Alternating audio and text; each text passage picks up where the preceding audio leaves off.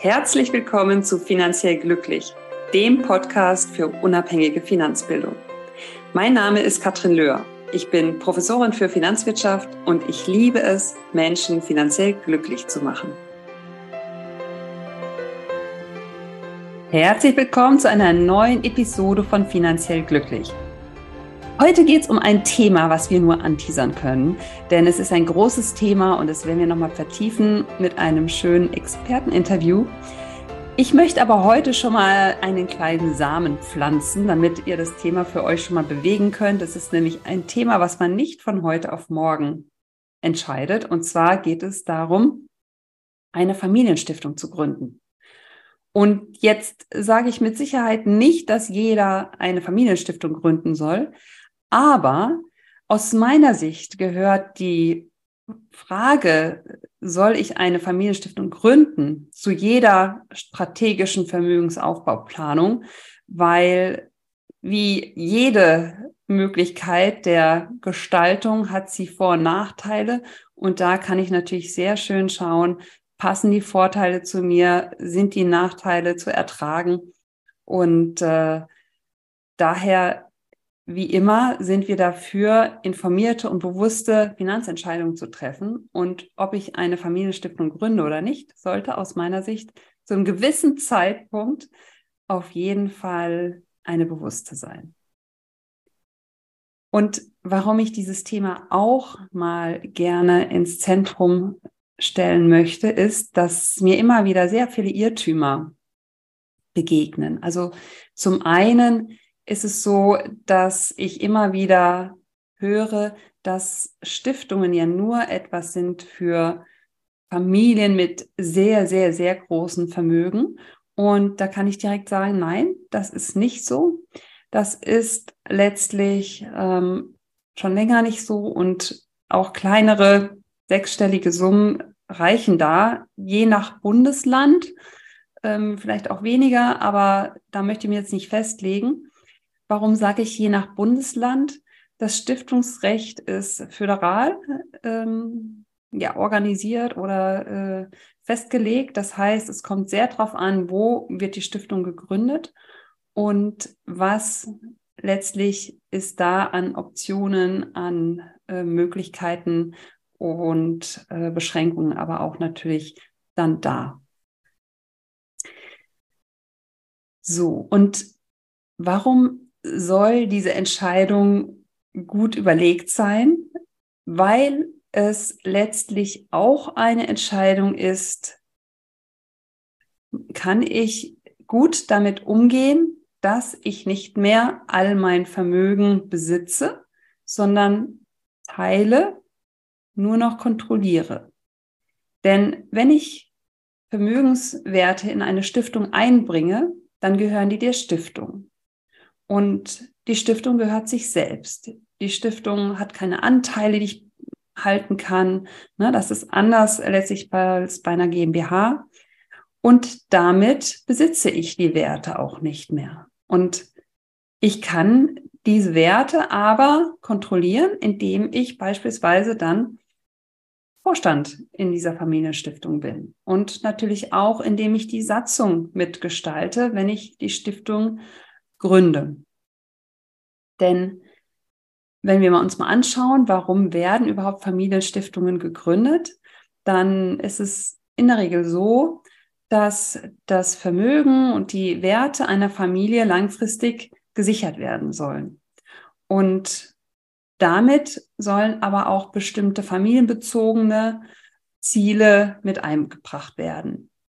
Ich spreche jetzt bewusst nicht über gemeinnützige Stiftungen, sondern wirklich rein über die Familienstiftung, die letztlich dann als Satzungszweck möglicherweise hat, eben das Vermögen der Familie zu ähm, sichern und zu vermehren. Und da kann ich letztlich dann sicherstellen, dass die Vermögenswerte in dieser Stiftung getrennt vom eigentlichen Familienvermögen in privater Hand ähm, ja, gesichert werden. Und wir haben bezüglich der Organe, dann, wie gesagt, einen Stiftungsvorstand, dann haben wir einen Stiftungsrat möglicherweise und in Zusammenarbeit werden dann letztlich die Stiftungsziele verantwortlich umgesetzt.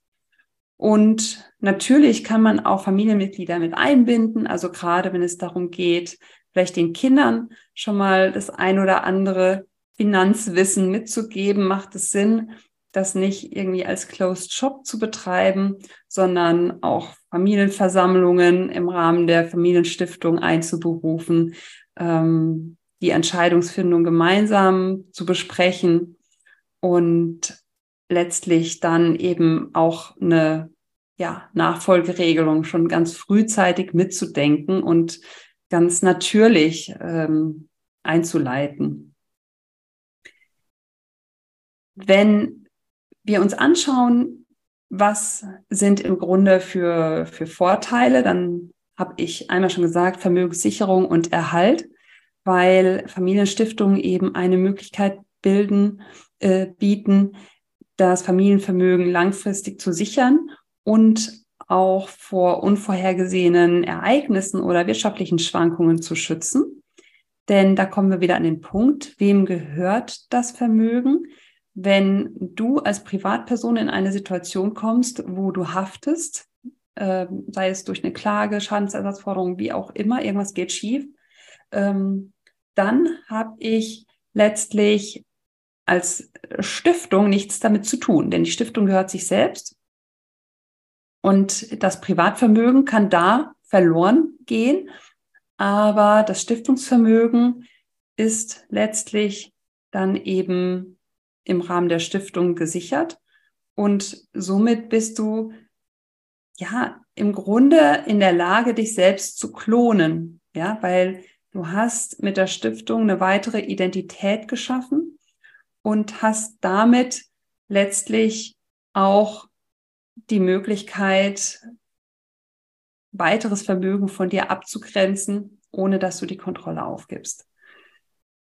Nachfolgeplanung, habe ich schon gesagt. Ähm, eine Familienstiftung ermöglicht eine geordnete Nachfolgeplanung. Insbesondere für Familienunternehmen kann das interessant sein oder für andere größere Vermögenswerte.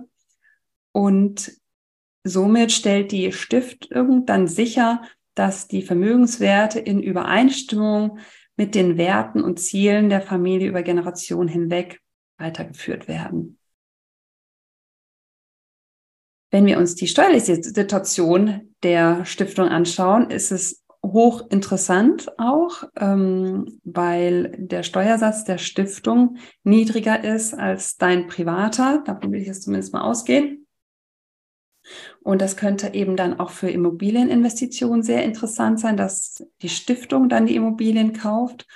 Und was da auch noch interessant ist, dass die Stiftung nach zehn Jahren die Immobilien steuerfrei verkaufen kann. Das heißt im Grunde das, was eigentlich der Privatperson ähm, möglich ist, wenn die Privatperson fremdvermietete Immobilien nach zehn Jahren verkauft, ist es ja im Moment so, dass das steuer, steuerfrei geschieht und ähm, die Stiftung vereinbart äh, da zwei Punkte ganz schön ähm, miteinander, nämlich zum einen äh, niedriger Steuersatz und zum anderen ähm, die, der steuerfreie Verkauf nach zehn Jahren. Familienzusammenhalt, also wenn man dann zusammen im Rahmen der Familienversammlung über die Ziele und ähm, die Entscheidungen diskutiert, dann kann das natürlich auch positiv äh, wirklich für den Familienzusammenhalt sein und ähm, zum gemeinsamen Engagement führen.